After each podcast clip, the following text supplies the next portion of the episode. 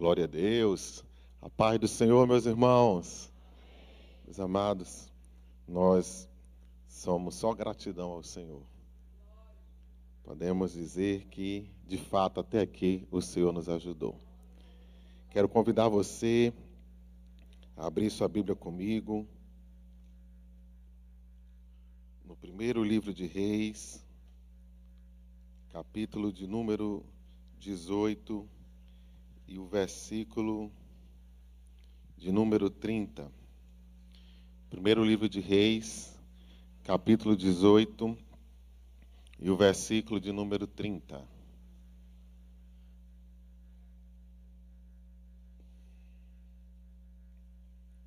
Diz assim a palavra do Senhor. Então Elias disse a todo o povo: Chegai-vos a mim. E todo o povo se chegou a ele, e reparou o altar do Senhor que estava quebrado. Ore comigo, Pai. Graças te damos, Senhor, pela leitura da tua palavra nesta manhã. Ó Deus, nós te rendemos honra, glória e louvor. Sabemos, ó Deus, que este lugar foi o Senhor quem escolheu para o teu povo se reunir. E nós estamos aqui, ó Deus, gratos a Ti, bendizendo o Teu santo nome, porque sabemos que Tu tens o domínio sobre todas as coisas. Sabemos, ó Deus, e temos confiança plena que Tu estás aqui neste lugar, dirigindo este trabalho, coordenando as atividades, inspirando, ó Deus, instruindo, orientando. Por isso, Senhor, nós cremos que através deste momento da administração da Tua palavra, Tu vais falar o nosso coração, porque a Tua palavra é poderosa Pai, em nome de Jesus, nós oramos e te agradecemos. Amém. Glória a Jesus. Meus amados, o que é um altar? O altar é um lugar onde eram feitos sacrifícios para uma divindade. Eu estava lendo no dicionário Vine e ele diz o seguinte: desde a aurora da história humana, as ofertas eram feitas numa mesa elevada de pedra ou de terra. Sempre fez parte das religiões, qualquer que seja ela, um lugar sagrado para o sacrifício. Um altar era um lugar reservado, consagrado, separado, de culto, qualquer que fosse a devoção ou a divindade. Ainda hoje, nas diversas religiões que nós conhecemos, nós encontramos os mais variados tipos e modelos de altares, que são locais reservados, consagrados, onde os devotos prestam a sua homenagem, onde os devotos fazem as suas consagrações ao seu divino, ao seu Deus, é muito comum, por sinal, aqui no Nordeste, nós encontrarmos nas casas mais simples um oratório. Né? Quem nunca viu isso? Um local onde você vai ter uma imagem, uma fotografia, um lugar reservado, muitas vezes mais simples, às vezes incrustado na parede de barro, mas está ali um oratório, um local reservado consagrado para uma imagem onde ali as pessoas queimam uma vela, um incenso, fazem as suas adorações e as suas petições.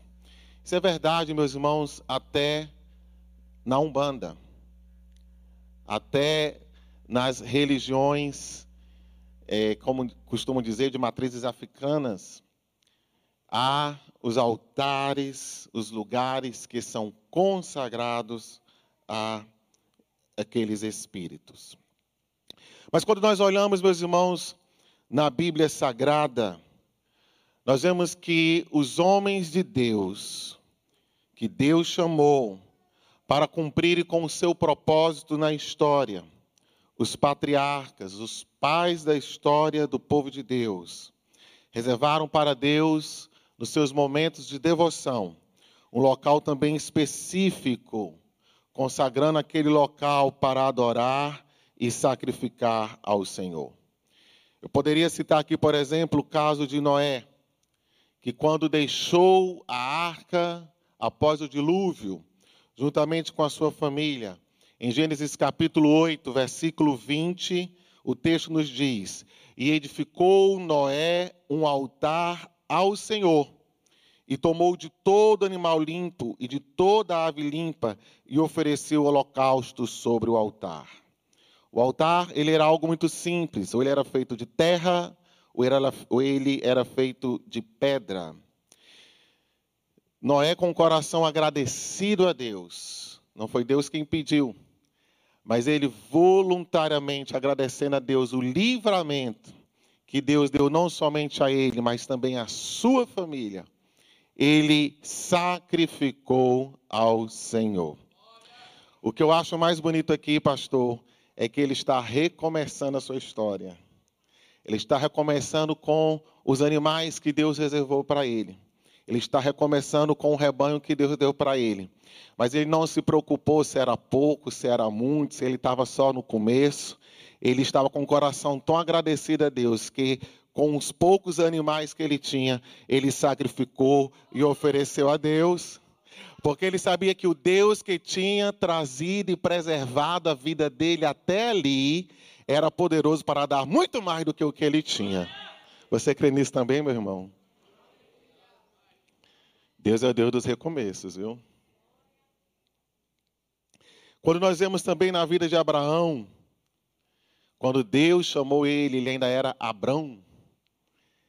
E quando Deus o convida, o chama, faz uma proposta para ele, para ele deixar sua terra, sua parentela, e ir para uma terra que Deus lhe mostraria.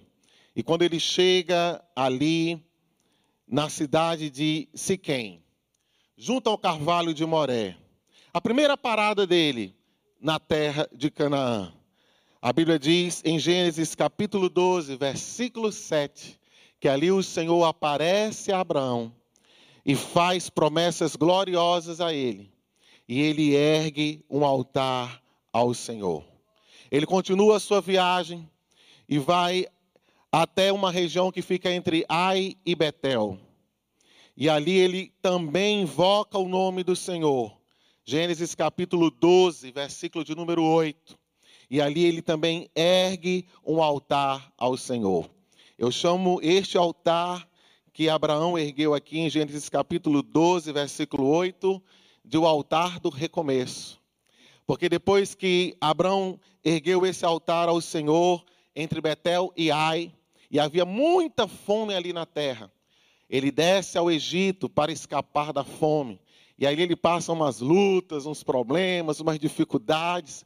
Ele entendeu que Deus não tinha chamado ele para estar no Egito, mas Deus tinha chamado ele para estar em Canaã. Então, quando ele volta para Canaã, a Bíblia diz que ele volta para o lugar onde ele havia erguido um altar ao Senhor. Altar de recomeço. Repita comigo, altar de recomeço. Talvez você tenha saído do propósito de Deus, mas você sabe onde foi que Deus te chamou. Você sabe por que Deus te chamou. Eu quero dizer para você nessa manhã que nunca é tarde para recomeçar. Glória a Deus. Nós vemos, amados irmãos, ainda mais na frente, em Beceba, quando ele foi desafiado por Deus para oferecer o seu filho como sacrifício. Gênesis capítulo 22, versículo 9. Ele junta as pedras ali, prepara o altar para oferecer o seu filho em sacrifício. Eu vejo aqui na vida de Abraão que ele tem um altar para ouvir a Deus, ele tem um altar para falar com Deus e ele tem um altar para sacrificar a Deus. Nós precisamos, meus amados irmãos, ter altares nas nossas vidas. Nós precisamos ter momentos de consagração, momentos de separação, momento de intimidade com Deus, para ouvir a Deus, para falar com Deus, mas também para sacrificar ao nome do Senhor. Não foi diferente, meus amados, na vida de Jacó, neto de Abraão. Em Gênesis capítulo 33, versículo 20, a Bíblia diz que quando ele voltou a salvo do seu encontro com seu irmão Esaú. Jacó sabia que Esaú nutria por ele um sentimento de vingança. E Jacó estava com muito medo de reencontrar o seu irmão. Mas Deus foi misericordioso, Deus abrandou o coração de Esaú. E quando Jacó completou a sua viagem com toda a sua família, e tudo foi bem, tudo deu certo, acabou a confusão, acabou a intriga, acabou a inimizade. Em Gênesis capítulo 33, versículo de número 20, a Bíblia diz que ele ergue um altar ao Senhor em Siquém. Glória a Deus. Esse altar, ele vai chamar, ele vai dar um nome para o altar. Ele vai dizer assim: esse altar que eu estou fazendo aqui é um altar de agradecimento a Deus, porque tudo deu certo, acabou a inimizade, acabou a confusão. Deus me trouxe em segurança e o nome desse altar aqui vai ser Deus, mas não é qualquer Deus, é o Deus de Israel. Glória a Deus. Porque pode ter altar para todo tipo de Deus, para todo tipo de divindade. Mas Jacó queria deixar bem claro que ele estava honrando, exaltando ao único Deus verdadeiro que faz muito mais além do que nós pensamos. Ele queria deixar bem claro que ali era um altar para o Deus que surpreende, glória a Deus, para o Deus que não deixa, ninguém no meio do caminho, que não deixa ninguém no meio da atividade. E ele conseguiu concluir a tarefa, Deus estava com ele. Por isso ele ergueu um altar em adoração ao nome do Senhor. E mais adiante, meus amados, Deus diz para ele. Eu quero que você vá lá em Betel. Interessante você observar, depois você medite nisso, que quem tinha erguido um altar em Siquém, em Betel, tinha sido seu avô, Abraão. E novamente Deus faz Jacó percorrer o mesmo caminho. Deus vai dizer assim para Jacó: Jacó, você fez para mim um altar agora em Siquém, agora eu quero que você vá lá em Betel. E você também vai erguer um altar lá em Betel. Gênesis capítulo 35, versículo de número 7. Porque este altar era o altar da lembrança. Deus diz assim para Jacó: você vai lá e vai erguer um altar lá, que é para você não se esquecer que no dia da sua angústia, quando você estava fugindo desesperado, quando você não sabia o que ia acontecer, eu apareci para você lá naquele lugar você não tinha nenhuma muda de roupa para fazer um travesseiro. O teu travesseiro era uma pedra. Hoje tu tá rico, tu tem gado, tu tem família, tu tem filhos, tu tem prosperidade. Tu fez tanta confusão pela tua herança e tu nem precisou dessa herança porque eu te dei muito mais do que tu estava brigando, mentindo, enganando. Agora tu vai voltar lá em Betel e vai fazer um altar para mim. Antes tu tinha uma pedra, agora tu vai fazer um altar completo para tu lembrar que no dia da tua angústia, no dia da tua aflição, eu ouvi o teu clamor. Eu não te prometi que tu ia, eu te prometi que eu ia te trazer de volta. Agora eu te trouxe de volta. Chegou a hora de agradecer. Glória a Deus. E ele vai lá, irmãos, volta em Betel. É o altar da lembrança. A Bíblia nos diz, meus amados, que nós não devemos nos esquecer de nenhum dos benefícios do Senhor. Meus amados, esses aqui são alguns bons exemplos de como pessoas souberam render a sua vida em gratidão, em honra, em submissão ao único Deus verdadeiro. Mas nós temos também na Bíblia Sagrada maus exemplos de pessoas que se afastaram de Deus, que se esqueceram que só existe um Deus, só existe, na verdade, um divino só existe, na verdade, um ser todo-poderoso, Criador dos céus e da terra. Nós vemos em Gênesis capítulo 32, versículos de número 1 a o versículo de número 24, quando Moisés, um líder chamado por Deus, ele está no monte, no alto da montanha, recebendo instrução de Deus, ouvindo a voz de Deus. Já estava ali em torno de 40 dias e 40 noites que Moisés estava lá. E o povo já estava impaciente, um coração intranquilo, um coração inquieto, porque o seu líder tinha subido o seu líder não tinha voltado. E então eles se dirigem para o líder que tinha ficado, que era Arão. E eles chegam para Arão e dizem assim: Arão, a gente lá sabe o que aconteceu com esse Moisés. Ele foi e não voltou até agora. Nós precisamos de deuses. Nós queremos deuses. Faze-nos deuses para que complete conosco essa jornada. A Bíblia vai nos dizer, meus irmãos, que para a vergonha de Arão, para é, um, um triste legado daquele homem, ele atendeu ao clamor do povo, ele atendeu ao que o povo pedia, pediu os brincos, as joias, as mulheres deram, ele fundiu, derreteu o ouro, fez um bezerro, como tinha lá no Egito, e fez um altar, e disse assim para o povo: ainda disse assim: Olha, vocês se consagrem, porque amanhã é a festa do Senhor. Ele queria fazer uma festa para o Senhor e para o Senhor. Ele usa o nome do Deus verdadeiro, mas para sacrificar a um Deus falso, para sacrificar a um falso ídolo. Meus amados irmãos, que coisa triste quando as pessoas misturam o sagrado com o profano. Coisa triste quando há uma liderança fraca, que não aguenta a pressão popular, não aguenta a pressão do povo. Coisa triste, meus irmãos, é o povo que o pastor muitas vezes não pode nem se ausentar. Coisa triste quando a liderança não pode nem sair de férias, não pode nem tirar um dia de folga. Graças a Deus que aqui não é um problema da densidade. Pastor vai, o pastor volta, o rebanho está aqui. Glória a Deus. Mas não é assim em todo lugar, não, meus irmãos. Há lugar que as pessoas, quando o líder vira as costas, quando o líder não está olhando, quando o líder não está ouvindo, eles querem inovar, querem fazer diferente, querem criar ídolos, querem criar deuses. E há aquelas pessoas, aquela liderança, que não resiste ao apelo popular, não existe a pressão popular, e acaba cedendo e entregando aquilo que o povo quer. Mas eu quero dizer para você que está me ouvindo aqui nessa noite, que Moisés pode não estar tá vendo naquela hora, Moisés pode estar tá ausente porque está fazendo outra coisa, está cumprindo o propósito de Deus, mas o Deus de Moisés está vendo. O Deus de Moisés está ouvindo, o Deus de Moisés está sabendo, e o Deus de Moisés, que é o dono da obra, vai tomar providência. Glória a Deus. Meus irmãos, é uma palavra urgente que eu tenho para você nessa manhã.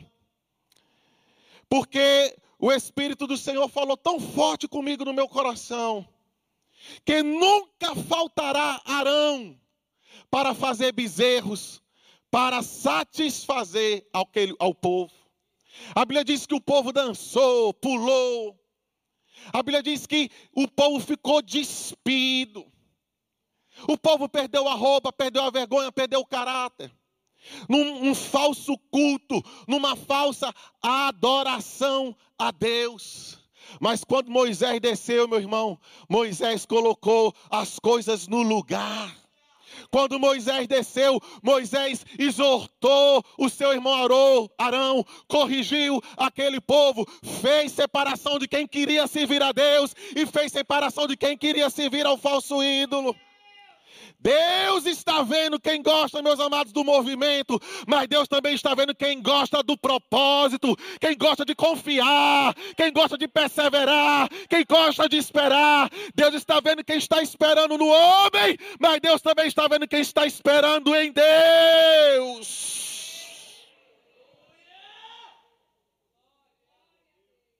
Halá, Yassum de Cantaramaná.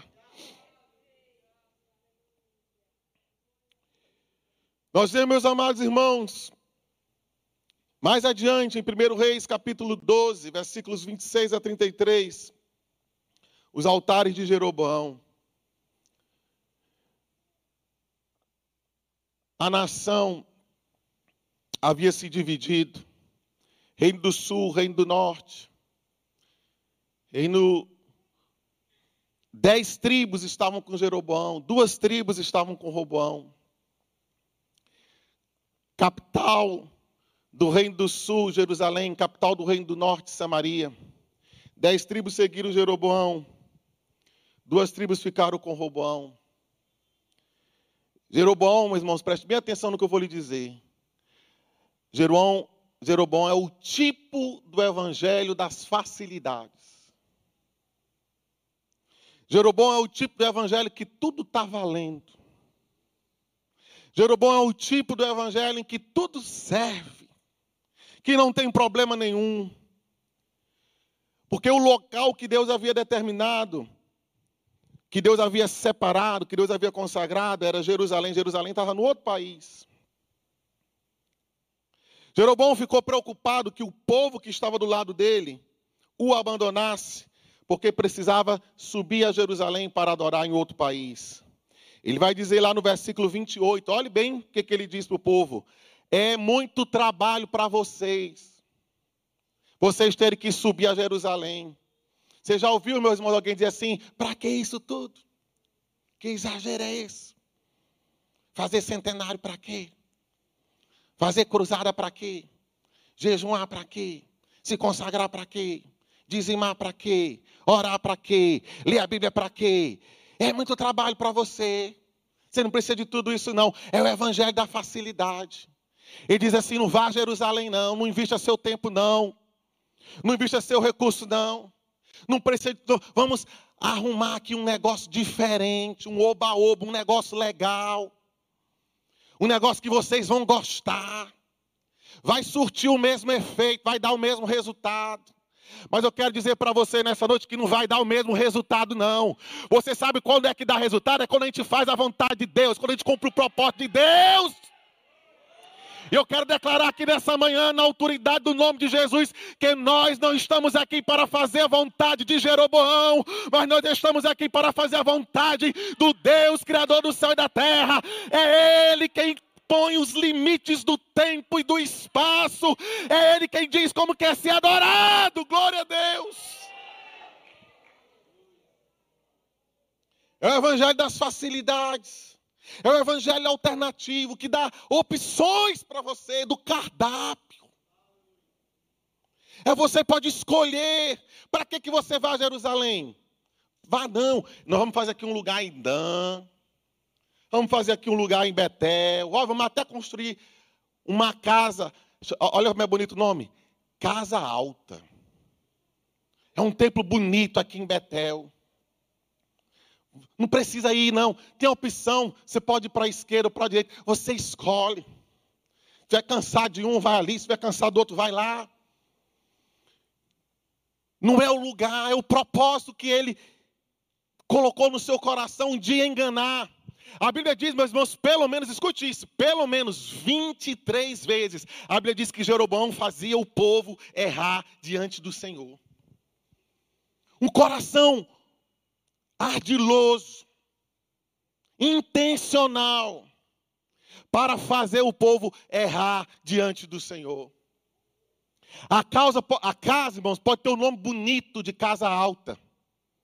Mas a Bíblia diz que os sacerdotes que eles escolheram, que ele escolheu, que Jeroboão escolheu, os sacerdotes que Jeroboão escolheu para servir no templo, onde ele colocou um bezerro de ouro, em Dan, um bezerro de ouro em Betel. A Bíblia diz que os sacerdotes que ele escolheu eram os da classe mais baixa. Povo sem moral, sem dignidade, sem honra, pessoas que Deus não tinha chamado, mas ele colocou lá porque eles vão fazer o movimento que o povo queria, para iludir, para enganar o povo para fazer o povo errar. Meu irmão, cuidado com quem você está andando, cuidado com o que você está assistindo, cuidado com o que você está lendo, porque o espírito de Jeroboão está solto. E a única preocupação deles é: eu preciso de mais gente, eu quero mais gente, eu preciso encher, o povo não pode me abandonar. E vai criando facilidades, alternativas cardápios, para que as pessoas possam se sentir à vontade. Criar datas diferentes, parecidas. A Bíblia diz que ele disse assim para o povo: olha, nós vamos aqui criar umas datas diferentes, porque a gente sabe que lá em, lá em Jerusalém tem umas datas, tem umas festas que tem que ser celebradas, mas vamos fazer aqui uma data diferente, um negócio diferente aqui. Vai dar a mesma coisa. Jeroboão diz: é parecido. é semelhante, é como se fosse, mas eu quero dizer aqui para você: Deus não aceita imitação, Deus não aceita cópia, Deus não vive de ilusão, Ele é real e Ele quer um povo real, um povo verdadeiro na Sua presença.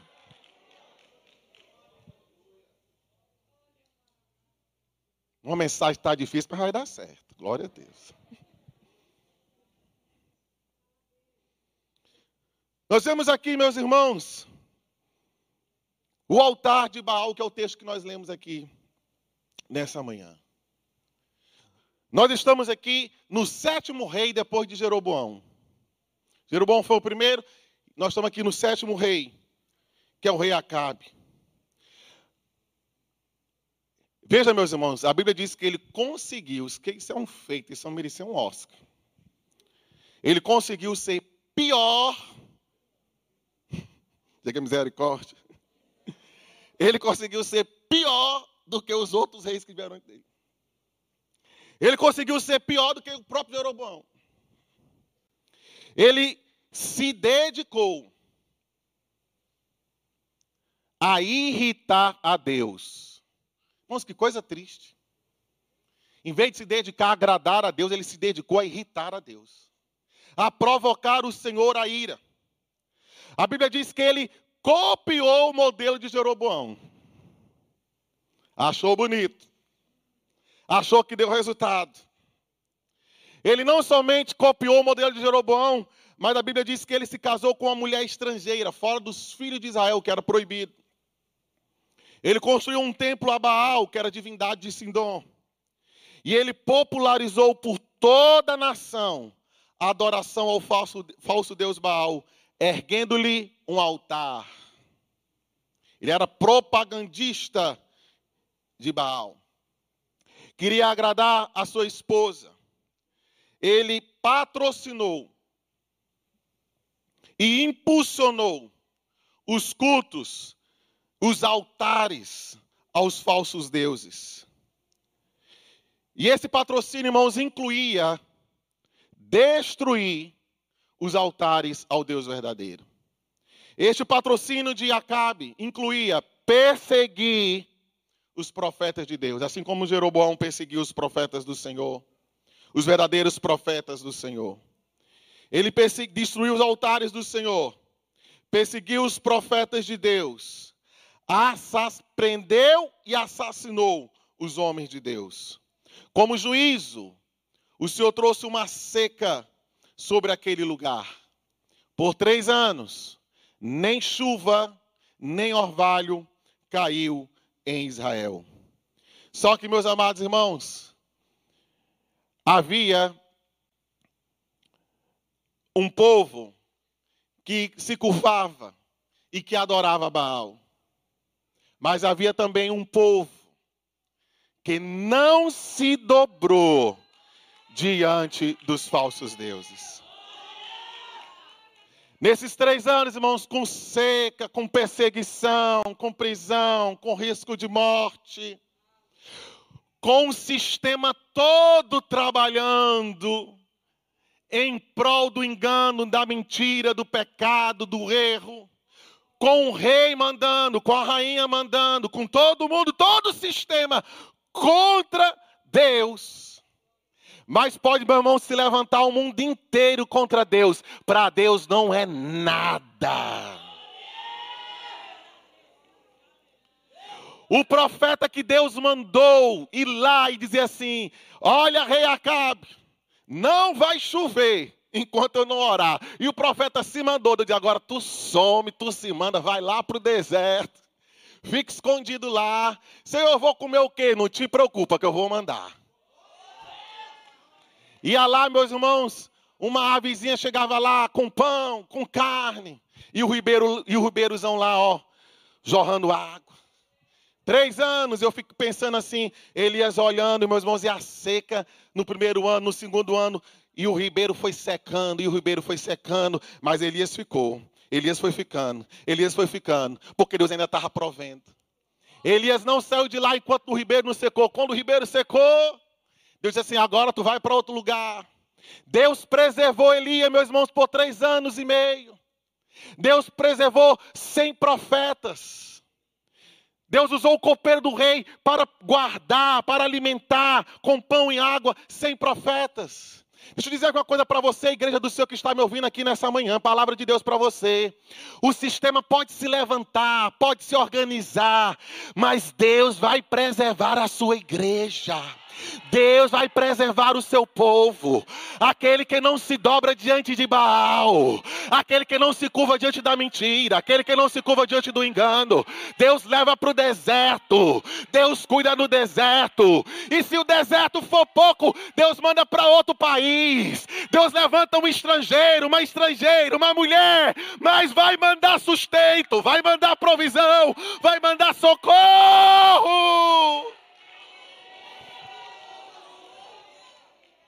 Quantos creem aqui que Deus vai mandar socorro para a sua igreja, meu irmão? O sistema se levantou com vontade, com força, com indignação, mas Deus está no trono. O livro da história está na mão dele, já está escrito, já está selado, já está determinado.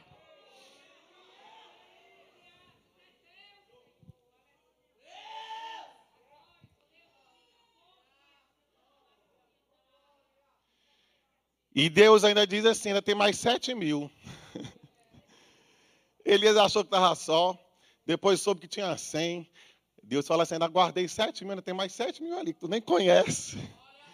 Você nem viu, você nem sabe quem é, meu irmão. Tem tanto crente orando por esse país. Tem tanta mulher do cocózinho, sem cocó.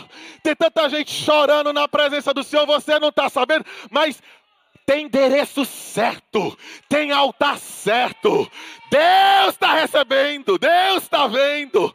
Oh, meus amados, eu estava lendo o livro de Apocalipse. As orações estão diante do Senhor. O incenso está queimando diante do Senhor. Oh, não se canse de orar. Não se desanime. O deserto está difícil. A água está acabando, mas Deus está vendo. Deus está provendo. Deus está no controle. Deus vai cumprir o propósito dele na vida da igreja. Não tem Acabe, não tem Jezabel, não tem sistema que possa parar ou reter o braço do Senhor. A palavra do Senhor nos diz: agindo Ele, quem impedirá? Mas é chegada a hora, meus irmãos. É chegada a hora da igreja se posicionar. É chegada a hora do povo de Deus se posicionar. A Bíblia diz, meus amados, que Elias chamou e ele propôs um desafio. Elias propôs um julgamento. E esse julgamento requer um veredito. Esse julgamento requer uma decisão. E a Bíblia nos diz que Elias falou assim: Olha, chama os 450 profetas de Baal, chama os 400 profetas de Azerá, e vamos lá para o Monte Carmelo. Sabe por que o Monte Carmelo? Porque havia muito bosque, havia muita árvore. Baal era o deus do bosque, da árvore, da fartura, do vento, do raio. Ele queria mostrar para aquele povo quem era o Deus verdadeiro. Ele ia dizer assim: até quando vocês vão ficar cocheando entre dois pensamentos? A palavra cochear significa mancar. Uma hora está em cima, uma hora está embaixo. Elias está perguntando até quando vocês vão ficar com a sua caminhada irregular com Deus. Deus não quer ninguém caminhando irregularmente na presença dele. Deus quer você pisando firme, caminhando firme, na certeza, na convicção. Deus não caminha com dúvida. A Bíblia diz que sem fé é impossível agradar a Deus. Elias pergunta se Deus é Deus, vão seguir a Deus, mas se Baal é Deus, sigam a Baal. No altar que adora Deus, não se pode adorar a Baal. No altar que adora Deus, não se pode adorar o homem. No altar que adora Deus, não pode haver outra divindade. No altar que adora Deus, a glória é dele, a honra é dele, a aleluia é dele, a sua vida é dele, a oferta é para ele, tudo é para ele. No altar que adora a Deus. Ele não aceita dividir a sua glória com o homem. Ele não aceita dividir sua glória com ninguém. E Ele está aqui nessa noite para receber a tua adoração, nesta manhã.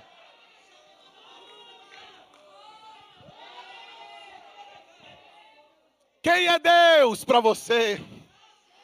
Quem é Deus para você? Quem é a sua divindade? Quem é o seu ídolo? Quem é a pessoa que você teme? Quem é a pessoa que você venera? Quem é a pessoa que você adora? Elias diz: Quem é Deus em Israel? Vamos fazer aqui um desafio. Vamos lá para o Carmelo. Vocês não gostam dos altares altos? Vocês gostam dos bosques, os portes ídolos? Vamos lá para o Carmelo.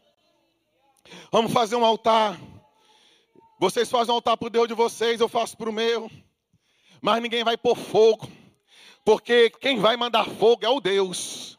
O Deus que for verdadeiro vai responder com fogo. E lá vem eles, meus irmãos, os 450 profetas de Baal, os 400 profetas de Azerá.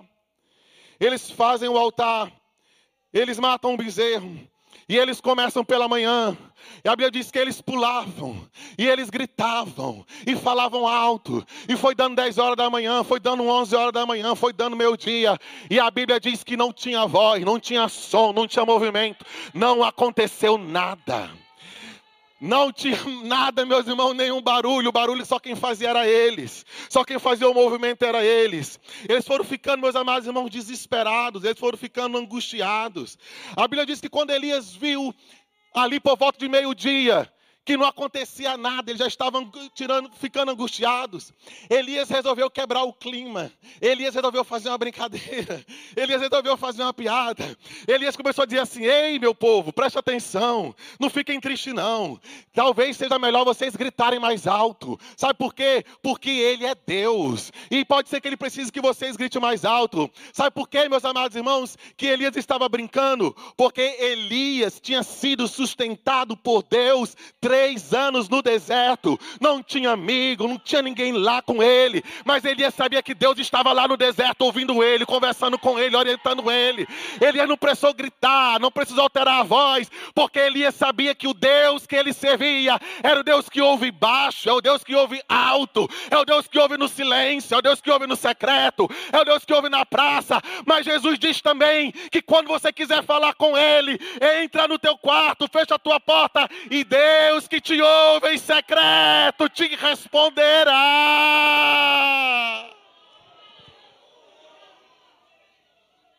Esse é o Deus que você serve, meu irmão. Esse é o Deus que você serve. Elias continua querendo encorajar aquele povo, quebrar o clima um pouco, aquele clima de seriedade. Ele diz assim: Olha, pode ser que ele não respondeu ainda, é meio-dia, pode ser que ele esteja falando, ou ele esteja ocupado, ele está com a agenda ocupada, ele não consegue fazer duas coisas ao mesmo tempo. Isaías capítulo 40, versículo 12 e 13 diz: Quem mediu com seu punho as águas e tomou a medida dos céus a palmo e recolheu a medida medida de pó da terra e pesou os montes e os outeiros em uma balança. Não foi Baal, foi Deus. Elias continua: Olha, pode ser que ele esteja viajando. Sabe por que, que Elias diz isso, meus irmãos? Porque os falsos deuses precisam ser carregados, os falsos deuses precisam ser limpos, os falsos deuses muitas vezes precisam ser consertados. Às vezes a mão quebra, às vezes o pé quebra, porque é de jeito, tem que passar uma cola, tem que passar um esparadrapo. Oh, meus amados, e Elias vai dizendo assim: Olha, pode ser que ele esteja viajando, mas o meu Deus, o seu Deus, ele não viaja, ele é onipresente frente. Naum capítulo 1, versículo 3: O Senhor tem o seu caminho na tormenta e na tempestade, e as nuvens são o pó dos seus pés. Deus está aqui em Fortaleza, mas Deus está no Japão também. Deus também está nos Estados Unidos. Deus não precisa de férias, Deus não se cansa. Deus trabalha. Ele ia dizer assim: olha, pode ser que ele esteja dormindo, está cansado, quem sabe. Salmo 121: Eis que aquele que te guarda não tosquenejará, ele nem pisca, ele não, ô meu irmão, já está no culto, está cansado, começa a piscar, dorme um pouquinho, a gente começa de repente a cansar, mas Deus não pisca, Deus não cansa, Deus não perde o tempo, Deus não perde a oportunidade, Deus não perde os acontecimentos, Ele não se cansa, Ele não dormita. O guarda de Israel está sempre a postos, o guarda de Israel está sempre a postos.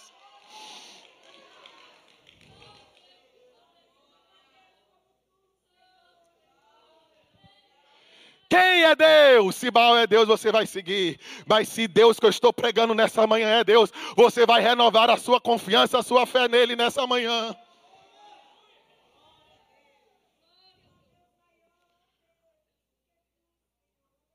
Aí passou o meio dia, irmão. Aí que deu o desespero mesmo. Eles começaram a se cortar. E começaram a derramar sangue. E começaram a ficar desesperados. Porque deu uma hora, duas horas. E nada. Um silêncio. E a Bíblia diz, meus irmãos, que quando chegou a hora da oferta de manjares, Elias falou: tá bom. Se já fizeram o que tinha que fazer, já fizeram todo o movimento, já fizeram todo o auê, já choraram, já derramaram o sangue, mas não tinha fogo. Diga misericórdia, irmão. É, irmão, tem lugar que é só movimento. Mas fogo que é bom para consumir o holocausto, não tem não. Depois agora vamos fazer o seguinte, deixa agora, chegou minha vez. A Bíblia diz, meus irmãos, que ele vai consertar o altar. Versículos 30 ao 32. Ele chama o povo para perto dele. Todo o povo se chega perto dele. E ele vai reparar o altar do Senhor que estava quebrado. Aquele ali, meus irmãos, era um. Era um dos muitos altares do Senhor que em Israel estavam em ruínas. Aquele ali era um dos muitos altares do Deus verdadeiro que estava desprezado esquecido e desonrado. Elias chama o povo para perto de si e vai consertar o altar. Como é que a gente conserta as coisas? Preste bem atenção no que eu vou dizer. Como é que a gente conserta as coisas? Olhe, me acompanhe aqui na Bíblia, no versículo de número 31. E Elias tomou doze pedras conforme o número das tribos dos filhos de Jacó, ao qual veio a palavra do Senhor, dizendo: Israel será teu nome. Versículo número 32. E com aquelas pedras edificou o altar em nome do Senhor. Em nome de quem, irmãos? Do Senhor. Lembra que eu disse para você que o reino estava dividido? Lembra que eu disse para você que ele está vivendo numa época em que só tinha dez tribos, faltava duas, duas estavam do outro lado. Mas quando ele vai consertar o altar, ele lembra da palavra do Senhor. E a palavra do Senhor trazia promessas para Jacó. E a promessa que Deus tinha dado a Jacó não era promessa para dez, mas a promessa que Deus tinha dado a Jacó era promessa para os doze e para toda a sua descendência.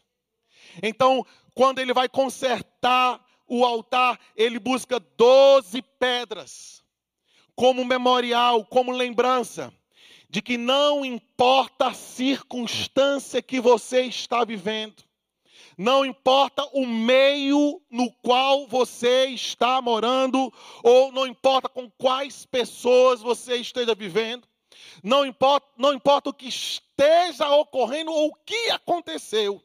Mas uma coisa eu vou dizer para você: as promessas de Deus jamais cairão. A palavra de Deus jamais passará sem que ela se cumpra. Jacó sabia que não tinha doze tribos, Jacó sabia que ali eram só dez. Jacó sabia que havia muita confusão, não importa, mas Jacó sabia que Deus não mudou. As coisas aqui embaixo podem estar mudando, meu irmão, mas lá no céu não mudou. Ele é o mesmo ontem, hoje será para sempre. Não desanime com as circunstâncias, não tenha medo do que você está vivendo. A palavra de Deus permanece para sempre. Creia na palavra, viva a palavra. Declare a palavra, proclame a palavra dentro do seu carro, dentro da sua casa. A palavra de Deus, meu irmão, é vida, é escudo, é broquel, é proteção para você. Não queira consertar as coisas artificialmente, não. E ele fez assim ainda, armou um rego ali em volta. Estou terminando, irmãos. Armou um rego em volta e encheu de água. Por quê? Vou explicar aqui para vocês. A tradição diz que aquelas religiões, elas gostavam de usar pirotecnia, efeitos especiais. Eles cavavam um buraco debaixo do altar, colocavam um pavio ali embaixo. E na hora que eles estavam fazendo um movimento lá, eles davam um jeito daquele fogo acender. E o povo que estava ali achava que era milagre achava que aquele ídolo tinha feito um sinal, um prodígio. Porque, meu irmão, o diabo só sabe imitar e enganar mesmo. E Elias queria deixar bem claro que com Deus não tem oba-oba, não, viu, meu irmão? Elias queria deixar bem claro que com ele é fogo ou não é fogo. E ele manda encher de água. Molha, molha uma vez. Molha de novo. Porque se tiver fogo ali embaixo, vai apagar o fogo. Vai jogando água. Diz para o irmão que está do teu lado aí, vai jogando água. Diz para o irmão que está do teu lado aí, vai jogando água. É. Irmãos, é a palavra de Deus que tira a falsidade, a hipocrisia, viu?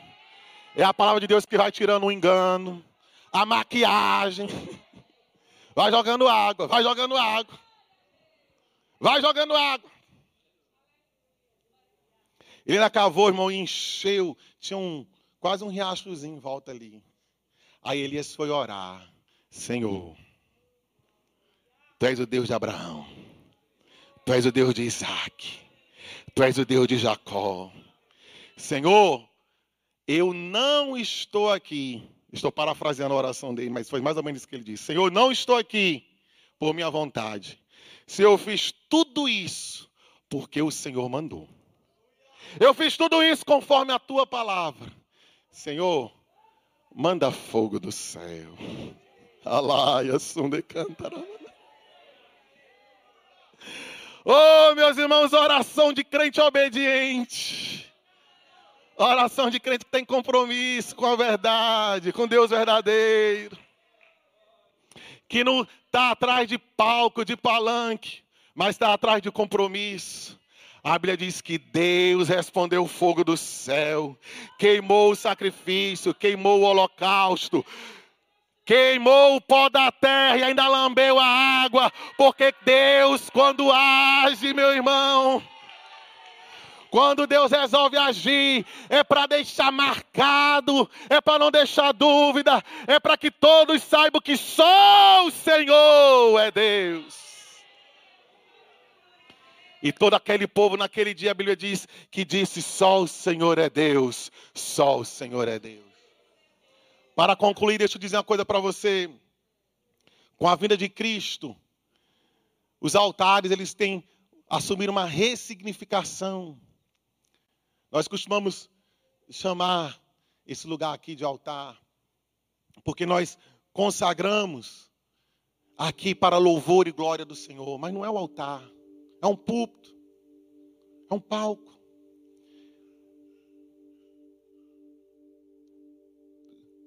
O Senhor ele disse lá no livro de Levítico para Moisés que os altares que as pessoas fossem fazer, não os altares do tabernáculo, o altar do incenso, o altar do sacrifício, não os altares específicos. Deus deu o material, Deus determinou, Deus disse como tinha que ser feito, mas os altares individuais que as pessoas fossem fazer. O Senhor diz tem que ser de pedra não lavrada, pedra bruta, ou de areia. Porque a pedra bruta e a areia, quem foi que fez, irmãos? Foi Deus. E o Senhor diz aquilo para Moisés. E quando nós olhamos, meus irmãos, para o sacrifício de Cristo na cruz do Calvário, quando nós lemos o livro de Hebreus, nós entendemos, meus irmãos, que só existe um altar, um lugar de morte, de entrega total. E este altar não é feito por mãos humanas. Esse aqui muito bonito por sinal, parabéns para quem fez. Mas é um altar que não foi feito por mãos humanas. É um altar, meus irmãos, que onde nós temos que nos entregar, onde nós temos que morrer, onde nós temos que reconhecer a nossa inteira dependência e a nossa insignificância. Esse altar é Cristo. Ele foi a morte, ele foi a oferta, ele foi o sacrifício, o ofertante, ele também foi o altar. E através de Cristo, meus irmãos, em Cristo, nós vamos morrer. Em Cristo, o velho homem vai ser depositado lá. Em Cristo, nós vamos nascer de novo, ser nova criatura. E nele nós vamos glorificar a Deus, nele nós vamos exaltar a Deus. Ele é o altar onde nós devemos entregar as nossas vidas. É uma expressão muito comum, nós temos que colocar a vida no altar, nós temos que consagrar a nossa vida para Jesus. Você tem que colocar a sua vida no altar, tem que se entregar para Jesus. Tem que reconhecer que sem Ele você não vai chegar a lugar nenhum. Tem que reconhecer que só existe um caminho que pode te levar à salvação, à vida eterna, é Jesus de Nazaré. Quem é o Deus que você serve? Chegou o dia, meu irmão, de você tomar uma decisão. Hoje não é dia de você pensar. Hoje não é um dia de você achar.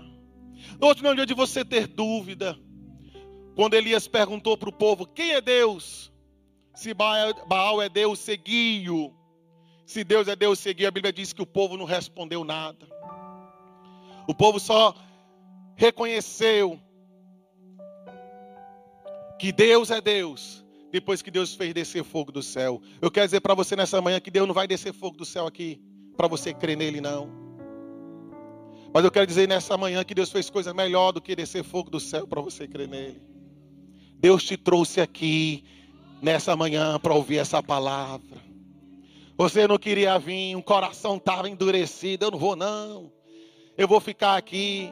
Você queria outra programação, mas o Senhor diz: vai sim. Deus te trouxe. Alguém pode até ter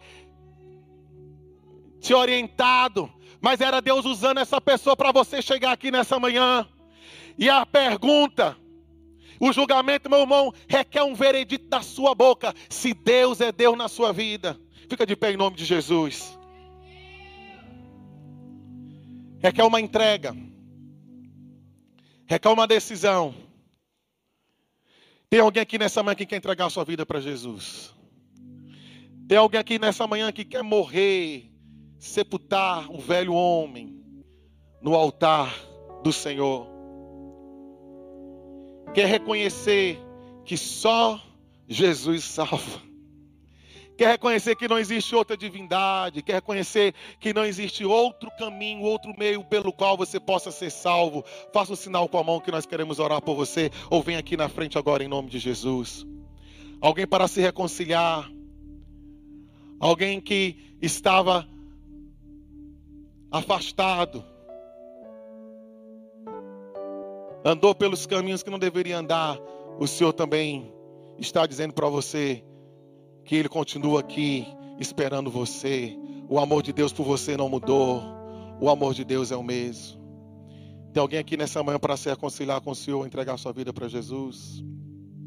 Que Deus em Cristo nos abençoe, meus irmãos.